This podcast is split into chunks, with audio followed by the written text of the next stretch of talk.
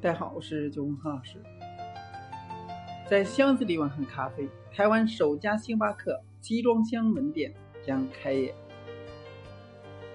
星巴克一直在尝试更多新形式、特色的门店形式，那么探索更多的商业模式，满足不同人群的消费需求。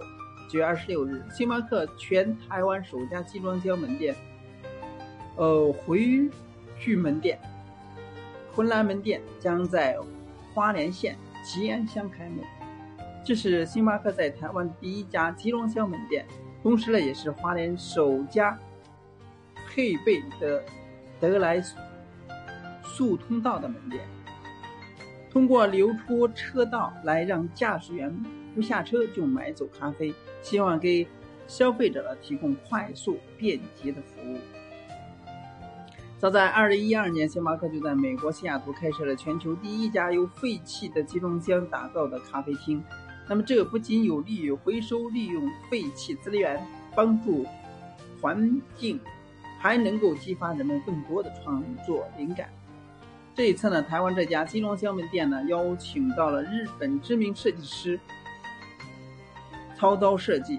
那么，以让建筑消失的思路，让门店和周围景观尽可能的融合，同时通过树木开枝散叶的理念，将将来了自将来自于各大港口的十多个柜货柜像积木一样悬挂叠放出纯白色空间，身后呢配上运用当地。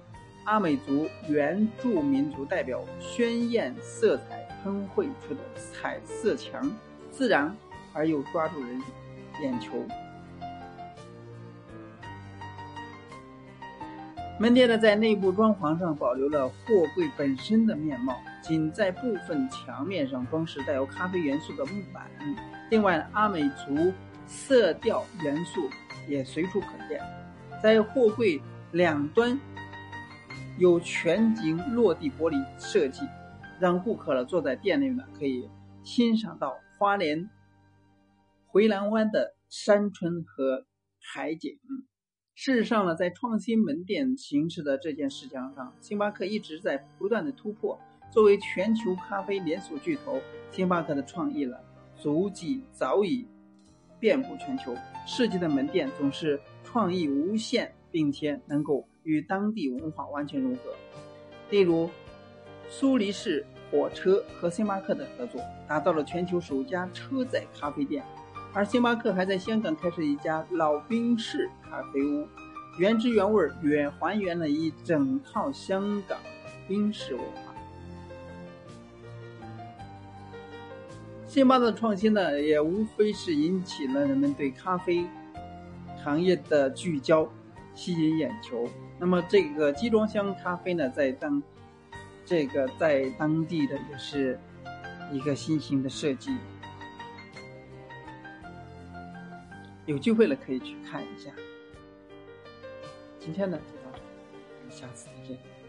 更多资讯和可以添加我私人微信幺八六三七幺八三幺五六，或者加入我们的共同学习社群，来探讨咖啡技术提升和咖啡经营之道。